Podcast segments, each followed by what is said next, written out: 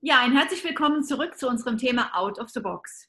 Diejenigen, die schon länger mit dabei sind, die wissen, worum es hier geht. Mir ist einfach in, diesem, in dieser Interviewserie sehr, sehr wichtig, dass wir so ein bisschen mit dem Open Mind unterwegs sind, dass wir über den Tellerrand schauen, dass wir einfach mal gucken, wie machen es andere Nationen, wie machen es andere Kulturen, wo vielleicht wir Deutschen so ein bisschen lernen können, aber manchmal ja auch äh, kriege ich von meinen Interviewpartnern sehr, sehr schöne äh, so Nachrichten, Stories erzählt, wie genau die in ihrem Land dann sagen, okay, und genau das können wir von den Deutschen lernen.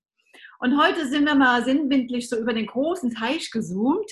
Und daher begrüßen wir aus äh, San Francisco, obwohl er im Moment gerade in Deutschland ist durch den Lockdown, wird er uns gleich noch zu erzählen. Aber grundsätzlich lebt er in San Francisco. Und herzlich willkommen, lieber Christoph. Danke dir. Vielen Dank. Ich freue mich. Und ich war ja fast der Meinung, dass wir uns in San Francisco heute Morgen treffen. Dann dachte ich noch, wann steht er auf, wenn wir um diese Uhrzeit hier schon zoomen? Aber wir haben es dann eben aufgeklärt, aufgrund von äh, Covid bist du im Moment in Deutschland. Aber du lebst schon seit vielen, vielen Jahren, seit über acht Jahren in San Francisco. Und deswegen, glaube ich, sind wir ganz gut dort aufgehoben.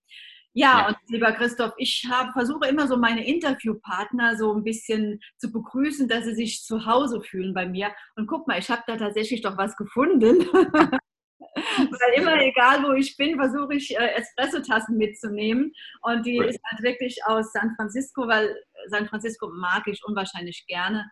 Ich habe es mal damals von einer guten Freundin hier aus Deutschland, die aber lange Jahre dort gelebt hat, so empfohlen bekommen. Sie hat, einmal das Klima ist was für dich, weil ich bin kein Hitzetyp.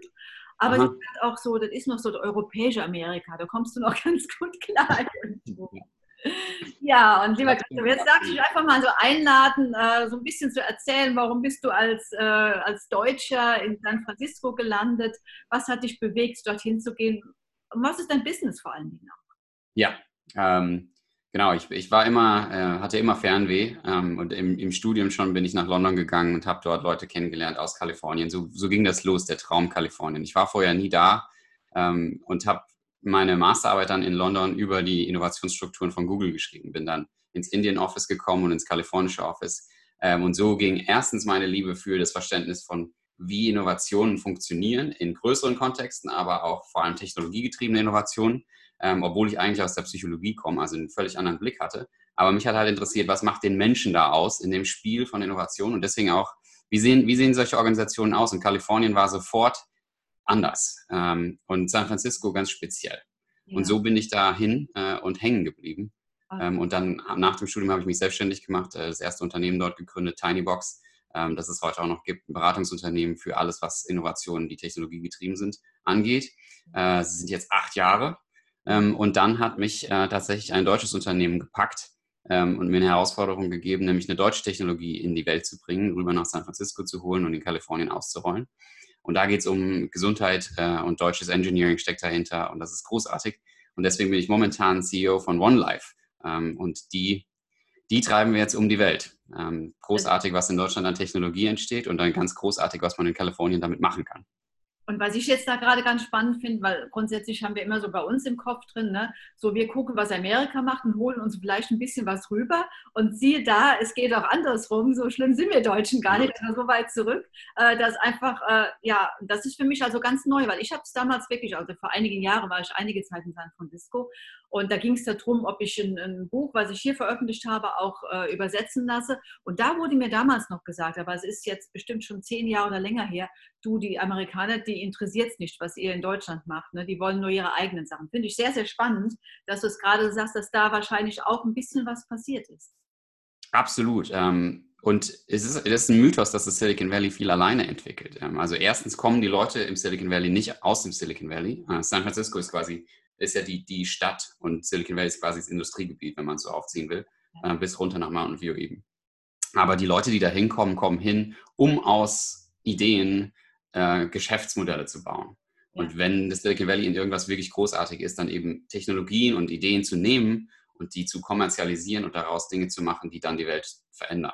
Ja. Ähm, und das, das die, die Entwicklung selber muss gar nicht dort passieren. Deswegen ist es super spannend zu gucken, was wird in, in Deutschland an Technologien entwickelt in Europa und was, was lässt sich dann kommerzialisieren in den Staaten. Das mhm. ist natürlich immer ein bisschen schade und man muss ein bisschen aufpassen, weil natürlich dann viele, viele Steuergelder, die hier in die Entwicklung gesteckt wurden, äh, von Universitäten zum Beispiel, dort dann zu Geschäftsmodellen werden. Das ist die Kehrseite. Äh, deswegen lohnt sich schon auch der Blick zu sagen, was kann man geschäftsmodellmäßig von den Staaten lernen und aus dem Valley hierher bringen. Ja, ähm, würdest du so ein bisschen sagen, auf der einen Seite ist es eine mega Offenheit, dass sie wirklich dieses Open Mind haben und sagen, okay, lass uns gucken, wer kann das und wer kann das mit dem zusammen?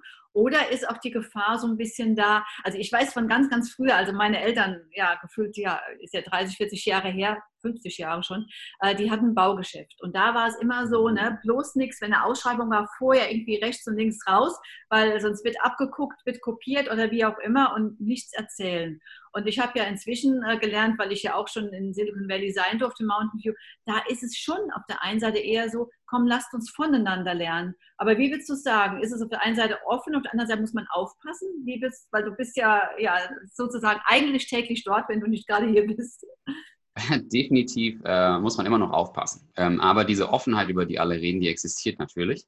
Mhm. Ähm, ich glaube, der Grund, warum die existiert, ist ein bisschen anders, als es die meisten sehen. Ähm, das sieht aus wie, die machen das absichtlich, ähm, teilen die gerne Ideen in einem frühen Stadium, ohne Angst, dass die jemand klaut und tauschen sehr viel Wissen aus. Was, glaube ich, tatsächlich der Treiber ist, ist die Geschwindigkeit, mit der im Valley entwickelt wird. Jemand, der seine Ideen zurückhält, der wird nicht schnell genug entwickeln können, weil er zu wenig Input hat. Ähm, plus, man hat den Effekt, dass äh, die großen Player, Google, Facebook, Apple, die tauschen ihre Mitarbeiter aus, und zwar einmal im Jahr. Das heißt, die, das, das, Talent wandert sowieso von einem Unternehmen zum nächsten und nimmt alles an Wissen mit. Das heißt, die eigene Idee zu schützen hält vielleicht sechs Monate aus, aber der, der Gewinn, die Idee zu teilen, ist viel größer, äh, als sie zurückzuhalten. Okay. In Deutschland wäre das anders. Also jemand, der hier eine Idee einfach so teilt, äh, der wird wahrscheinlich ausgenutzt. Äh, deswegen ist leider rückwirkend die, die Denkweise richtig. Ja. Also wäre nicht richtig zu sagen, wir müssen einfach nur öffnen. Es braucht halt ein Ökosystem für diese Ideen. Mhm. Und ähm, Du sagst eben, also da werden die Ideen geteilt oder die tauschen ihre Mitarbeiter aus. Das heißt also, dort ist es gar nicht so, wie wir es von uns noch kennen, äh, dass sogar Vertragsklauseln sind, dass wenn man ein Unternehmen, gerade bei den Banken oder Versicherungen oder ja, bei vielen Unternehmen, wenn man das Unternehmen verlässt, dass man dann halt eben so und so viele Jahre in dem Gebiet oder in, nicht arbeiten darf. Das gibt es dort nicht oder gibt es das doch? Ja, es gibt natürlich die Non-Compete in vielen Verträgen. Ja. Ähm, aber wenn es ans Top-Talent geht, also an die tatsächlich die Softwarearchitekten, die ja. Entwickler der nächsten Generation an Technologien, da ist das Talent so dünn äh, und jeder will das haben, dass die sich nicht auf eine Non-Compete einlassen müssen. Mhm. Ähm, und okay. das ist immer, wenn ein Überangebot an Arbeitsplätzen da ist, aber ein Unterangebot an Arbeitskraft, dann passiert sowas, dass die Verträge sich eben auflösen. Dann kann man so eine Klausel nicht halten. Ja. Äh, deswegen, also bei vielen meiner Freunde gibt es diese Klausel nicht wirklich. Und selbst wenn die drinne steht, wird die nicht enforced. Mhm. Okay. Ja, das ist spannend. Also da denke ich, ist der große Unterschied doch noch teilweise davon, ja, über den Teil schon hier bei uns. Jetzt hast du gerade eben am Anfang schon gesagt, also irgendwo war es schon immer etwas, was bei dir so gekribbelt hat, wo du gesagt hast, so ein bisschen Neugierde und alles. Ähm, könnte man bei dir, weil wir haben den großen äh, Fokus hier auf Thema mentale Stärke, könnte man bei dir da auch schon sagen, du hast also als, als ganz junger Mann, als Student sozusagen schon deiner inneren Stimme gefolgt? Willst du das so ein bisschen sagen? Ähm, ja, wahrscheinlich. Eine innere Stimme. Ja, genau. Also ähm, ich habe immer gedacht, es muss noch mehr geben. Ja. Das, das, muss, es muss auch einen anderen Weg geben. Es muss auch anders gehen. Da muss, das kann nicht sein, wie die Menschheit funktioniert. Es muss noch mehr geben. Ja. Und es sind, deswegen bin ich auch in der Psychologie gelandet, ähm, eigentlich mit sehr tiefen philosophischen Fragen. So, ja. warum? Warum das alles? Und Innovation ist dann so mein Vehikel geworden, äh, um zu verstehen, wie wir, wie machen Menschen Fortschritt? Wie, wie kommen wir überhaupt weiter? Wie werden Sachen besser? Für uns. Und dazu musste ich gucken, wie andere Kulturen das machen äh, und vor allem dann eben, wie andere Organisationen sich organisieren, organisieren um das zu machen. Ja, kommt mir gerade so ein Gedanke, wenn ich deine Eltern fragen würde, warst du immer ein Warum, Warum, Warum fragendes Kind? Äh, ja, ja, bestimmt. Ähm, und meine Eltern haben das auch sicher gepusht. Also meine Eltern sind, äh, meine Mutter ist Therapeutin äh, und mein Vater ist Pfarrer. Also beide in Berufen, wo man sowieso dauernd Warum fragt. Ja. Meistens andere, aber das ist bestimmt bei mir angekommen. Und die, die Frage nach dem Sinn und Zweck, die ist sicher sehr früh gesetzt worden. Absolut. So dass, es, dass wir den brauchen. Wir brauchen einen Purpose. Wir brauchen irgendwie, müssen wir uns geben. Absolut. Aber dann finde ich bei dir natürlich auch ganz, ganz toll, weil gerade wenn dann nicht, äh, ich meine, ich habe ja auch zwei, äh, zwei Söhne und bin ja Gott sei Dank auch äh, da sehr, sehr offen und sage, wenn dein Herz für irgendwas schlägt, mach es bitte. Aber wenn ich die Generation zurückdenke und hätte man dann so jemand gehabt und der hat gesagt, komm Junge, mach was Vernünftiges, ne, hier, können wir alles nicht packen. Das ist natürlich toll, wenn man auch von zu Hause aus schon da unterstützt wird, seinen Weg auch zu gehen, also praktisch so ein Vertrauen mitbekommt, richtig?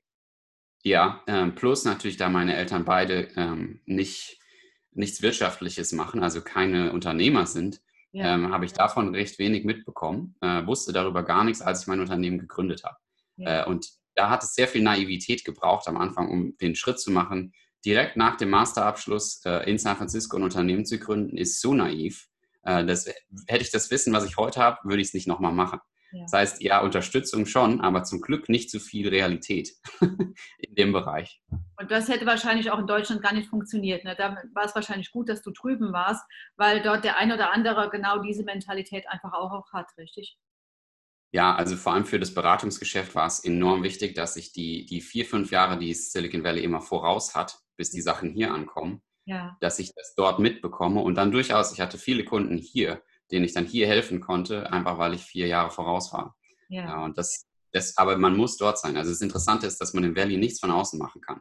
Mhm. Auch jetzt äh, seit Monaten hier in Deutschland, ähm, ich habe schon ein großes Gefühl, dass äh, der Druck wächst, dass ich unbedingt wieder zurück muss. Ähm, nicht nur, weil ich unbedingt will nach Hause, äh, sondern auch einfach, um mitzubekommen, was gerade passiert. Da, da, muss man auf der Straße sein. Ähm, und es passiert nicht per Videokonferenz. Die Leute treffen sich alle. Und ja. es ist alles da ist fast nichts digital.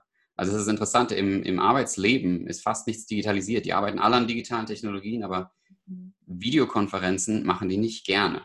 Mhm. Ist ja interessant, weil äh, das passt so schön, wie wir ja bei uns in den Unternehmen sagen. Auf der einen Seite toll, dass jetzt hier auch viel äh, dieses Homeoffice ist, aber dieser Flurfunk fehlt oder dieses Gespräch ja. in, der, in der Teeküche, ne, wo einfach, äh, einfach ad hoc Informationen ausgetauscht werden und dass genau das einfach dann äh, wirklich fehlt, um wirklich direkt am Ball zu sein. Ja, ich habe das also gerade gestern im Meeting gemerkt. Das war das erste große Meeting ähm, zum, zum Marketing-Team äh, in der Forschungsabteilung und die, da ist mir klar geworden, dass ich einfach die letzten Monate zwar sehr viel gearbeitet habe und sehr viel fokussiert hier zu Hause tun konnte, ja. aber dass ich total viele Leute abgehängt habe in meinem Team, mhm. äh, die ich nicht mitgenommen habe, die ich nicht genug informiert darüber habe, woran ich gerade arbeite und was passiert. Ja. Ähm, und das habe ich gemerkt, das passiert natürlich, wenn wir alle im Office sind, automatisch, ja. aber halt nebenbei. Ja, wir, dazu gibt es keinen formalen Termin. Und das fällt alles weg, wenn man nur noch Videokonferenzen macht. Ja, ich meine, ich kenne es ja von, von Google, weil ich ja da auch das äh, öfter schon mal reingucken konnte. Da sind die, die spannendsten Termine eigentlich die Lunchtermine, richtig? Ja, einfach genau. wir, da geht es einfach, ist so ein Business-Lunch, wo man bei uns denkt, mein Gott, lass den doch wenigstens mal in Ruhe essen, so ungefähr, und kein äh, Geschäftstermin. Aber es wird auf der einen Seite dort gar nicht so ernst gesehen, oh Gott, jetzt muss ich schon wieder über Business reden, sondern ist, glaube ich, genau dann diese Lockerheit da, in einem anderen Rahmen und auch gerade mit anderen Leuten dann zu sprechen. Ja, dadurch sind die, die Arbeitstage sind sehr viel länger. Also wenn man so die Stunden anguckt, sieht es so aus, als würden die Amerikaner unglaublich viel arbeiten und im Valley natürlich besonders extrem. Also 14, 15 Stunden Tage sind völlig normal. Mhm. Ähm, plus es gibt kaum, ähm, kaum Freizeit, also im, im Urlaubssinne, also weniger Urlaubstage. Ähm, aber die Arbeit, wie man arbeitet, ist halt anders. Und dann so ausgedehnte Lunch-Meetings. Ähm, es gibt immer Happy Hours jeden Abend. Es ja. gibt immer äh, Cocktailpartys, äh, die alle als Arbeit gelten am Ende. Und so, so kann man das durchziehen. Also das ist nicht so, dass die, die Deutschen arbeiten wesentlich härter. Also wenn ich mir mein Team hier angucke, äh, da wird wesentlich konzentrierter, fokussierter gearbeitet und dann ist manchmal Mittagspause auch nur 30 Minuten oder ja. noch schlimmer unser Vorstand, der einfach an seinem Schreibtisch ist. Ähm, ja. Wo es dann auch, da, da, da kann ich dann nicht mitmachen. Das, das wäre mir nicht genug. Aber ja, genau, da, da hat man die Kulturunterschiede. Ja. Und auf der anderen Seite wiederum, was von drüben aber auch wieder rüberschwappt, ist das Thema Mindfulness ja auch ganz stark. Ne? Das haben sie also für sich dann auch wieder ganz stark gefunden. Gut, ja, wenn man es jetzt böse wollte, würde der ein oder andere sagen, ja toll, die sollen ein bisschen zur Ruhe kommen, mal platt gesagt, um dann noch mehr arbeiten zu können. Aber äh, wenn ich dort wirklich diese Gespräche führen konnte, also es ist schon etwas, was wirklich von innen raus gelebt wird und wo die also auch schon sagen, es, es gibt mir etwas auch zum Thema Lebensqualität. Wie hast du das erfahren? Ja, äh, also Mindfulness ist äh, etabliert, dass man eigentlich, also es gibt jetzt nicht irgendwie, es geht nicht jeder ins Meditation Center, sondern es ist so tief in der Kultur, dass man das einfach mitlernt, wenn man da ist. Und dann später lernt man das Wort dafür äh, oder wieder, was eigentlich, was es gemeint ist. Ja, das, das eine, also für Innovation ja auch enorm wichtig. Und das muss man bei San Francisco verstehen, dass natürlich da ganz viel mit der Hippie-Kultur parallel entstanden ist. Viele Kulturbewegungen in San Francisco sind. Äh, die United Nations wurden in San Francisco gegründet, also auch politisch ganz viel. Man hat, man hat äh, die Uni Berkeley, die total viel soziologisch und politisch macht. Ja. Ähm, man hat jede Menge Non-Profits in der Bay Area und dann hat man unten die Technologie. Und was den Lebensraum so lebenswert macht, ist die ganze Philosophie hinter dem Leben. Mhm. Und es ist einfach, es, es, sieht von außen so aus, als wäre da ganz viel Technologie, aber da ist ganz, ganz wenig Technologie. Mhm. Und da ist ganz viel Frage nach dem, was macht ein Lebens, Leben lebenswert. Absolut. Und das ist, das ist sehr, ja, sehr befriedigend, ähm, sehr erfüllend, ja. die Gespräche dort.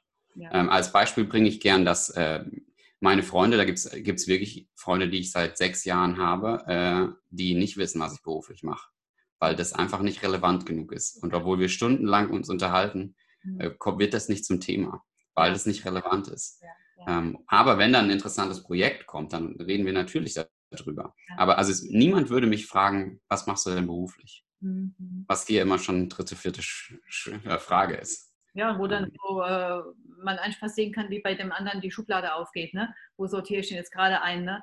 Und manchmal ist es ja wirklich so krass, dann wird auf einmal mit dem anderen mehr gesprochen oder halt eben, ah ja, ich muss mal gerade woanders hin. Ne? Das, äh, ja, genau. ja, genau. Das ist die, die Präsenz im Moment zu sein ja. und dann aber auch loszulassen. Mhm. Also ein gutes Gespräch mit jemandem zu führen und dann aber das Gespräch zu beenden und zu sagen, ja, ich lasse den jetzt auch ziehen ja. und ich muss nicht morgen noch eine E-Mail hinterher schießen, um den Kontakt zu halten, mhm. sondern ich lasse den ziehen mhm. und wenn es sich wieder ergibt, dann ergibt es sich wieder, aber das Leben geht einfach weiter und da wird ein neues Gespräch kommen von einer neuen Person. Ja. Also diese, das Gefühl, ich muss das kontrollieren, was mein sozialer Rahmen ist, das existiert nicht so. Also nicht, dieses, nicht so dieses Muss und aufpassen, dass mir gar nichts durchgeht, sondern wirklich ein bisschen, ich habe immer sehr gerne den Begriff drin, dieses laissez-faire, also mit einem gewissen Vertrauen, wenn es sein soll, werden wir uns wieder treffen. Ja, genau. Ja, Mit, mit dem Hintergrund, ich will jetzt gerade einen guten Moment haben. Ja. Und alles andere spielt keine Rolle. Das ist, das ist genau die Mindfulness-Idee. Also wir sind jetzt alle genau hier und deswegen ist der volle Fokus auf dem Gespräch ja. und nirgendwo anders. Mhm. Und deswegen ist es interessant, weil wir natürlich äh, innovationsmäßig ähm, denken, die halten sich so viel in der Zukunft auf.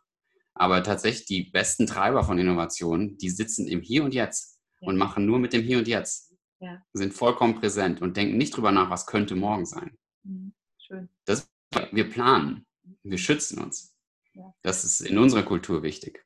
Und das ist aber auch das Thema, was ich im Coaching sehr, sehr oft habe, jetzt gerade mit, mit, mit unseren deutschen äh, Führungskräften oder ja, also doch hauptsächlich im Business, ist immer wieder die Frage zu diesem Thema Deep Work. Ne? Wie komme ich zurück zu meiner, äh, weil es fast keiner mehr hinbekommt. Ne? Überall und nirgends so gleichzeitig und alles ist wichtig und diese Konzentration, die bekommen ganz, ganz viele gar nicht mehr hin. Und das äh, ist für mich immer der wichtigste Schritt, wirklich dann mit dem Thema Mindfulness anfangen zu arbeiten, wieder in dieses Hier und Jetzt kommen. Und das ist äh, trüben, obwohl es dann wieder auf der einen Seite wieder für uns ja so High Life ist, aber dennoch wesentlich mehr etabliert, habe ich gemerkt. Und hier immer noch so, darf ich das, kann ich das? Und wenn wir es mal geschafft haben, dass jemand dann eine gute Erfahrung damit gemacht hat, dann auf einmal, dann ist es da und sie merken einfach, was es bringt. Aber die Traute, die ist noch nicht ganz bei uns angekommen. Oder wie empfindest du das? Ja, ja, das stimmt. Ähm, wie so drüber nachdenke, die ersten Regeln, äh, die ich gerne in meinem Team äh, sehen wollte, äh, waren auch ungewohnt für manche. Also ich habe zum Beispiel ähm, die Noise Cancelling Headphones mitgebracht ins Office und dann war ich einfach mal eine Stunde weg, obwohl ich da war. Ähm, und dass ich dann auch einfach nicht erreichbar bin, nicht verfügbar, ähm, ja schwer zu akzeptieren. Aber dass ich ich bin der Herr meiner Agenda und ich akzeptiere auch, dass andere das bei sich sagen. Also wenn, wenn ein Mitarbeiter von mir mir sagt, er hat keine Zeit, dann muss ich das akzeptieren, weil der gerade was anderes macht. Und ich muss nicht fragen, was der gerade macht. Ich muss das nicht kontrollieren. Das sind, das sind ganz kleine kulturelle Sachen, die aber am Ende, glaube ich, einen riesen Unterschied machen für einfach das, das Gefühl von Autonomie bei der Arbeit. Ja. Und das hat mir in San Francisco immer sehr gefallen, dass ich, ich arbeite autonom. Auch wir sind in einem Team, wir sind ein Unternehmen, wir arbeiten alle für denselben Zweck am Ende. Aber ich bin autonom in meiner Arbeit, ich bin unabhängig und ich schütze, was ich mache und das Einzige, was zählt, ist das Resultat meiner Arbeit. Ja, ja. Es zählt, wie viele Stunden ich hier bin, es interessiert niemanden, äh, wie lange ich Mittagspause mache. Ähm, es gibt keinen, der meine Stunden aufschreibt. Ja. Ähm, und ich brauche auch keine Genehmigung für ganz viele Sachen. Mhm. Ich frage nicht um Erlaubnis, sondern ich mache Sachen, die ich für sinnvoll halte. Mhm. Das ist eine ganz andere Vertrauenskultur, ne? ja. die dort gegeben ja. wird. Absolut. Die auch wahrscheinlich, äh, wenn man mit den Talenten arbeitet, also mit, mit wirklich teurem Talent, was man weltweit einkauft, ja. dann muss man auch äh, Vertrauen geben können. Also das, das geht wahrscheinlich nicht anders. Ich weiß nicht, ob das, das klingt immer alles so positiv, ob das alles von selber entstanden ist oder ob es eigentlich ökonomischen Druck hinter sich hat.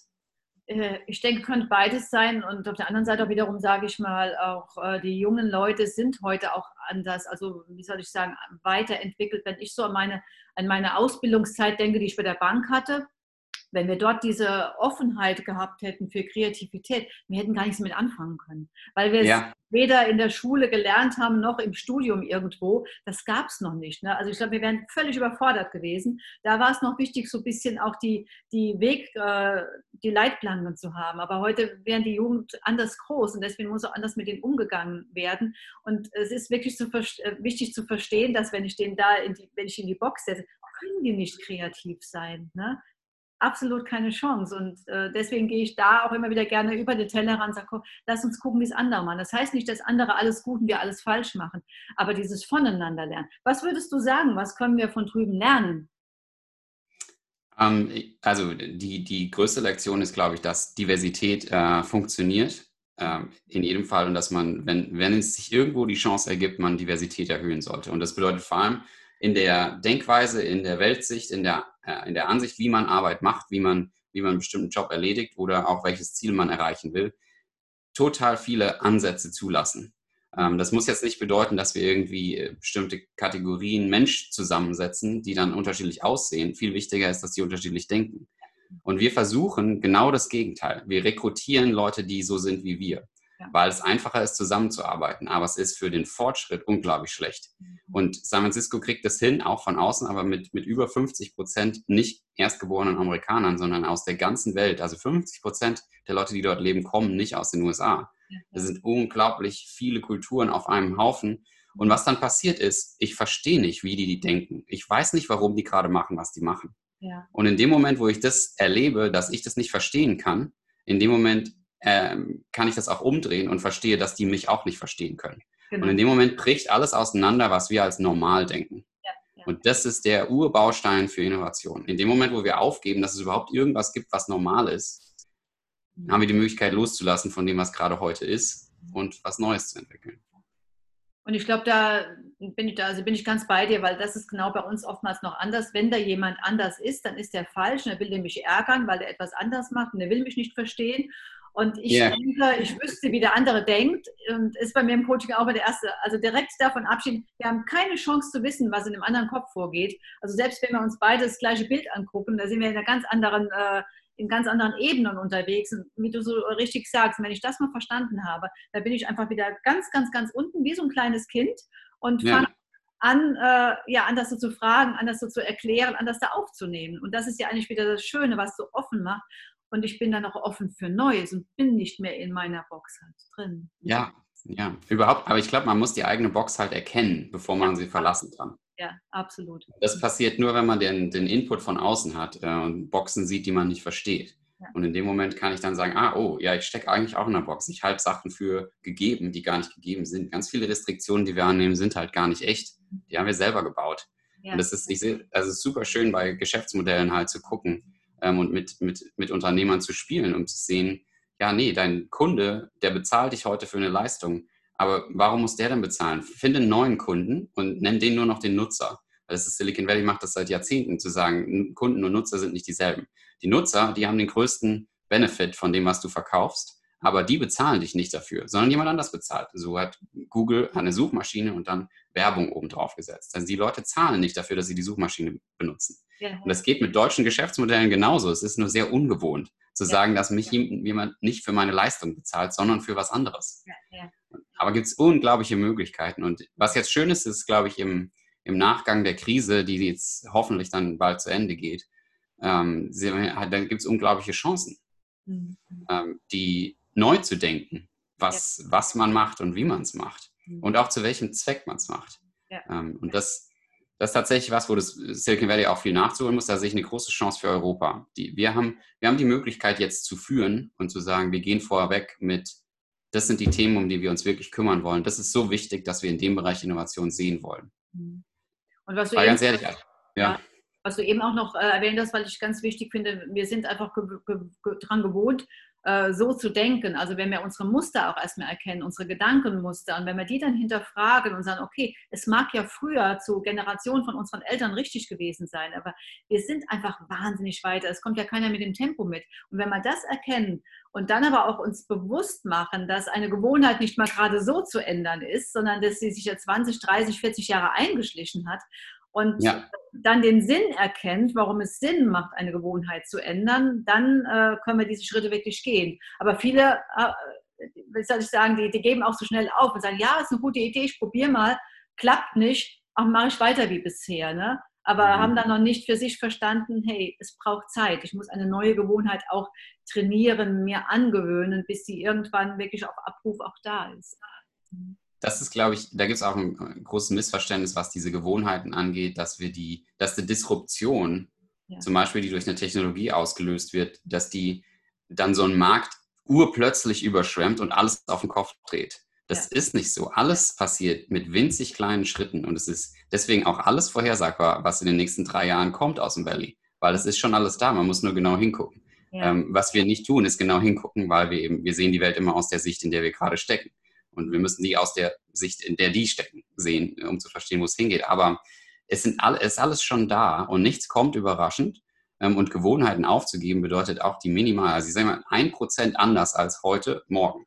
Ne, nur ein ändern, nicht versuchen, 100% Disruption, alles auf den Kopf stellen. Ja. Das ist unglaublich schwierig aus den Köpfen zu bekommen, dass es, wir müssen jetzt, wir brauchen diesen Geniestreich. Ja. Und dann ist alles gut. So funktioniert das nicht. Das, das ist Evolution. Ja, ganz, ganz oft so, wann soll ich denn das noch alles machen? Ne? Ich arbeite doch schon Tag und Nacht. Aber wirklich zu verstehen, wie du sagst, dieses eine einzige Prozent, ne, was das im Endeffekt ausmacht. Jetzt bist du ja jemand, der ja mit beiden Füßen in Deutschland zu Hause ist und jetzt eigentlich äh, in San Francisco auch.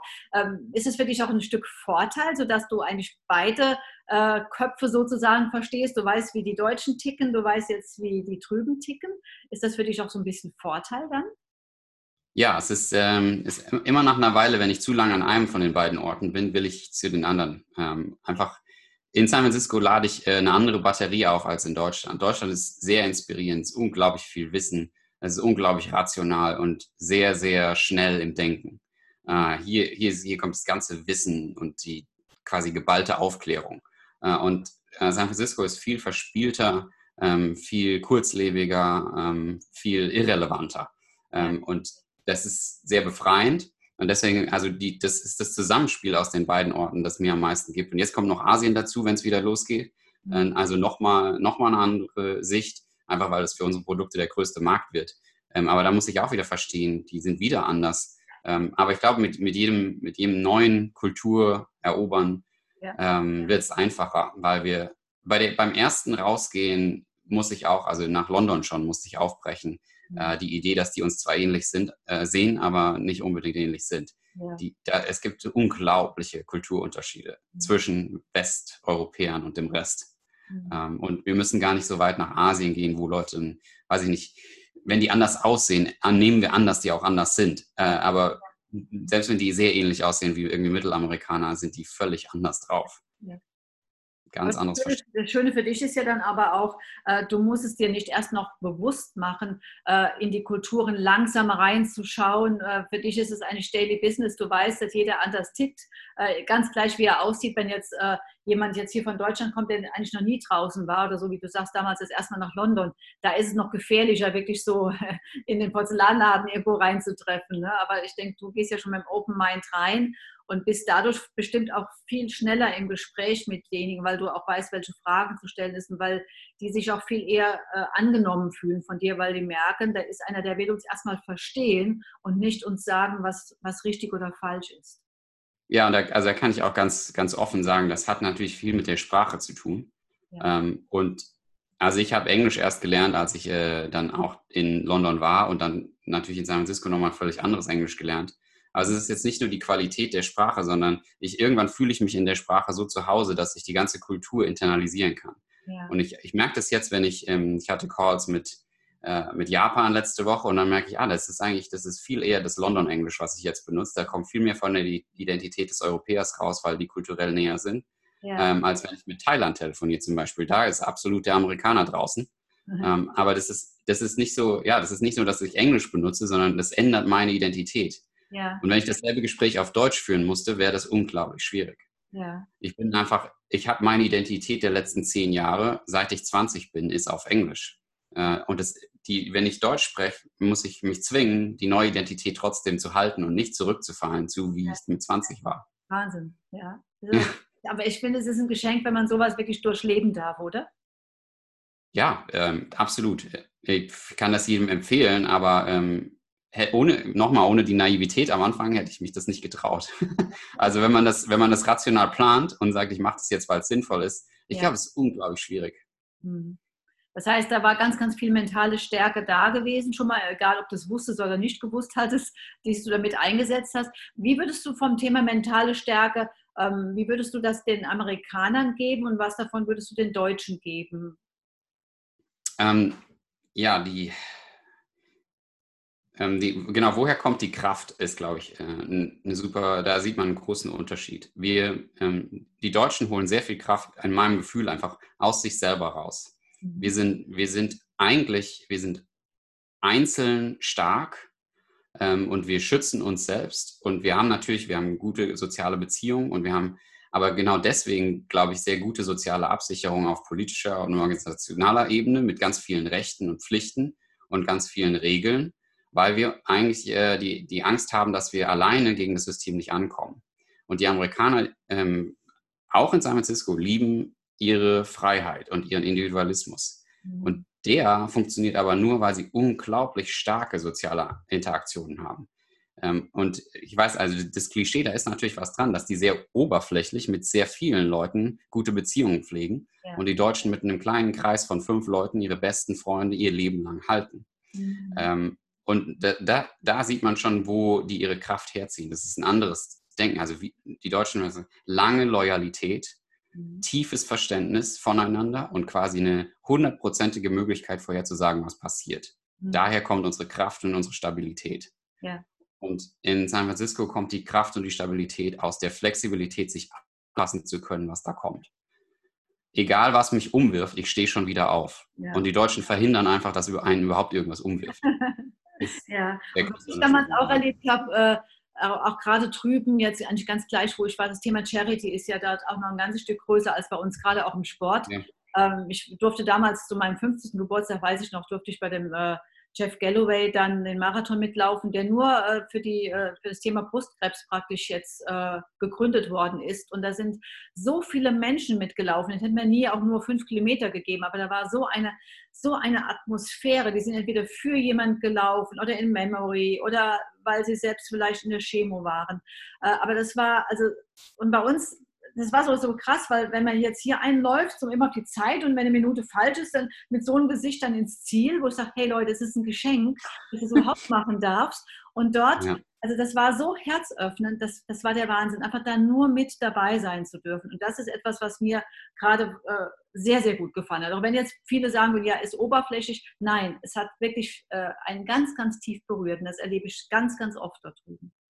Ja, das ist äh, ja der, der Community-Gedanke. Ist eigentlich wie so ein, wie ein Dorf funktioniert es, aber es ist halt ein Dorf, was dann möglicherweise nur für einen Tag existiert, nämlich bei so einem Lauf. Wir kommen alle zusammen. Ja. Ähm, ich bin den AIDS Lifecycle gefahren, von San Francisco nach Los Angeles mit dem Fahrrad, sechs Tage, 840 Kilometer, Rennradfahren, natürlich hauptsächlich mit High Speed und äh, das ist super anstrengend natürlich, ähm, viel Vorbereitung und es sind dann 3000 Fahrer gleichzeitig gefahren. Wahnsinn. Und die Community, dann stehen am Rand, am Straßenrand stehen die mit, mit Bildern von äh, ihren Kindern, die an HIV gestorben sind. Jedes Jahr. Und wenn alle 3000 Fahrradfahrer vorbeikommen, mhm. es ist einfach unglaublich emotional, was diese Community ist. Wahnsinn. Ja. ja, und das, das, natürlich vergesse ich das dann nie, aber das hat dann mit dem Fahrradfahren gar nichts mehr zu tun. Sondern es ist plötzlich, wir, wir kommen hier alle zusammen, um was zu tun, um was Gutes zu tun. Genau. Ähm, ja, ja, das können die echt gut. können wir auch noch ein bisschen von drüben lernen. Ja, lieber Christoph, unsere Zeit, die läuft leider schon davon. Ich könnte jetzt noch lange ja. mit San Francisco rumwandern, vor allen Dingen da auch schön äh, an der Golden Gate da unten ein bisschen rumlaufen. Aber wer weiß, vielleicht treffen wir uns wirklich demnächst nochmal äh, dort vor Ort, weil ich werde nicht das letzte Mal in San Francisco gewesen sein. Ich, ja, bitte. Äh, Ich habe so zum Abschluss noch zwei Fragen an dich und äh, gehen auch um das Thema mentale Stärke. Zum einen finde ich immer ganz spannend zu hören von meinem äh, Gast, gab es schon mal äh, in der Vergangenheit äh, ein oder zwei Erlebnisse, wo du sagst, hey, und genau da habe ich meine mentale Stärke eingesetzt. Da ist bewusst oder unbewusst, ob beruflich, privat, freizeitmäßig oder wie auch immer. Gibt es da etwas? Ja, zwei, zwei große Einschnitte, das kann ich ganz klar sagen, äh, die echt mentale Stärke gebraucht haben, um wieder hochzukommen. Das erste, ähm, ich bin pleite gegangen nach zwei Jahren mit meinem Unternehmen, äh, weil ich meinen Cashflow nicht im Griff hatte. Ähm, einfach, also es kam zwar genug Geld rein, aber nicht zum richtigen Zeitpunkt. Und ja, dann ja. kam da sechs Monate einfach gar nichts rein, so wie das jetzt viele erleben. Das braucht echt mentale Stärke, dann ja, mit den Banken zu reden. Sorry, ich gerade unterbreche, aber ich habe das Buch von dem Nike-Gründer gelesen, da war es ähnlich, ne? Immer genug, ja. aber zum falschen Zeitpunkt, ne? Ja, hm, okay. Und da dann, ja. genau, ich bin, ich bin echt froh, dass ich dann schon in den USA war und ähm, sehr viele hatte, die mir gesagt haben, das ist der Moment, wo du, wenn du rückblickst dann in zwei Jahren zurück und sagst, da bin ich pleite gegangen. Das ist ein einschneidender Moment, wo du unglaublich viel lernst, aber nur wenn du jetzt die Kraft nimmst, weiterzumachen und nicht aufgibst. Ja. Ähm, natürlich, es gibt immer, wir haben immer eine Option, zurückzugehen und uns wieder äh, zu verstecken oder uns zu schützen. Aber dann, das hat unglaublich Kraft gekostet. Und das Zweite, ähm, noch viel persönlicher ist, äh, ich bin schon geschieden. ich bin äh, 35 ähm, und die, ja, die, Beziehung, äh, die ging mit 20 los und hat sich auseinandergelebt und ist äh, zerbrochen. Ähm, und meine Green Card hing da dran, ähm, was bedeutet, ich hätte theoretisch war es knapp, die USA verlassen zu müssen und dann hätte ich mein Zuhause verloren. Äh, und in, da gab es ein paar Monate, wo ich gedacht habe, ich, ich weiß nicht, ob ich da wieder rauskomme. Mhm. Weil ich kann nicht, ich kann mir nicht vorstellen, irgendwo eingesperrt zu sein. Mhm. Und da musste ich echt, da musste ich meine mentale Kraft nehmen. Und ich glaube, auch das hat viel Beziehung zu dem, was wir jetzt gerade erleben. Wir sind alle eingesperrt. Wir, wir sind alle sehr eng und wir, wir alle wissen, okay, da, das braucht jetzt die Kraft, äh, durchzuhalten. Ja. Und für mich das Allerwichtigste, um diese Kraft zu halten, ist zu sagen, ja, ich mache mir viele Sorgen gerade, mehr als normal. Ich habe vor vielen Sachen Angst, mehr als normal und das ist vollkommen okay. Ich mhm. darf jetzt Angst haben und mir Sorgen machen. Und wiederum dann, äh, wenn man sich diese Erlebnisse, die du gerade geschildert hast, bewusst macht, ähm, das ist ja wieder das Gute, wenn wir jetzt schon ein bisschen älter sind als damals. Also wir können einfach auf Referenzerlebnisse zurückschauen und können für uns wirklich sagen, hey, ich weiß noch genau, wie es mir da ging und da ging und das habe ich hinbekommen. Dann werde ich das jetzt hier auch hinbekommen. Genau, ja. Das bestärkt ja. auch enorm. Die Resilienz ja. wächst, das auf jeden Fall. Ja, und dann habe ich noch eine Frage. Jetzt waren wir eben so ein bisschen in der Vergangenheit und wir haben ja auch ja. Präsent, präsent waren wir eben die ganze Zeit. Jetzt möchte ich noch so ein bisschen in die Zukunft schauen. Gibt es da vielleicht irgendein Projekt, was du für dich vorhast, wo du sagst, hey, und genau da, da würde ich gerne meine mentale Stärke einsetzen? Ah, okay. Ja, Im Moment ist das natürlich ähm, tatsächlich das Unternehmen, was jetzt gerade um die Welt geht. Da hängt natürlich viel dran und es ist ein Experiment, weil es mein erstes Konsumgüterprodukt, also ein physisches Produkt zu verkaufen. Ja. Ähm, da, da wird sicher viel passieren. Ähm, ich will definitiv ähm, noch mehr Zeit in Asien verbringen. Deswegen denke ich, ein, ein nächstes großes Projekt wird sein Shanghai oder Hongkong für mal mindestens ein Jahr, um zu verstehen, wie die denken. Ja, schön. Ähm, von, deinen, von deinen Firmen, die Links, die kommen in die Shownotes schon mal für alle, ja. die, die, vielleicht das nicht gerade aufgeschrieben haben, wie auch immer. Also die werden wir auf jeden Fall verlinken und werden auch einfach so ein bisschen mitverfolgen, nachverfolgen, wie es bei dir so weitergeht. Lieber Christoph, es war wunderschön in San Francisco. Danke dir. Also man merkt, dass da wirklich zwei Herzen in deiner Brust sind. Vielleicht kommt ja bald noch ein, äh, ein Asien-Herz mit dazu. Es war genau. Ja, ein tolles Interview mit dir. Ganz, ganz lieben Dank erstmal für deine Zeit. Und äh, ich bin ja jetzt, wie gesagt, froh, dass du in Deutschland bist und nicht mitten in der Nacht aufgestanden bist, dass wir das Interview machen können. Und ja, drück dir einfach die Daumen. Ich habe ja inzwischen auch gelernt, also wir Deutschen machen ja Daumen drücken so und da drüben wird ja so gemacht. Ne? Ja, also beides für das, was du vorhast. Und ich sage einfach mal, ja, tschüss, bis bald. Vielen Dank. Danke dir. Ciao, ciao. Ciao.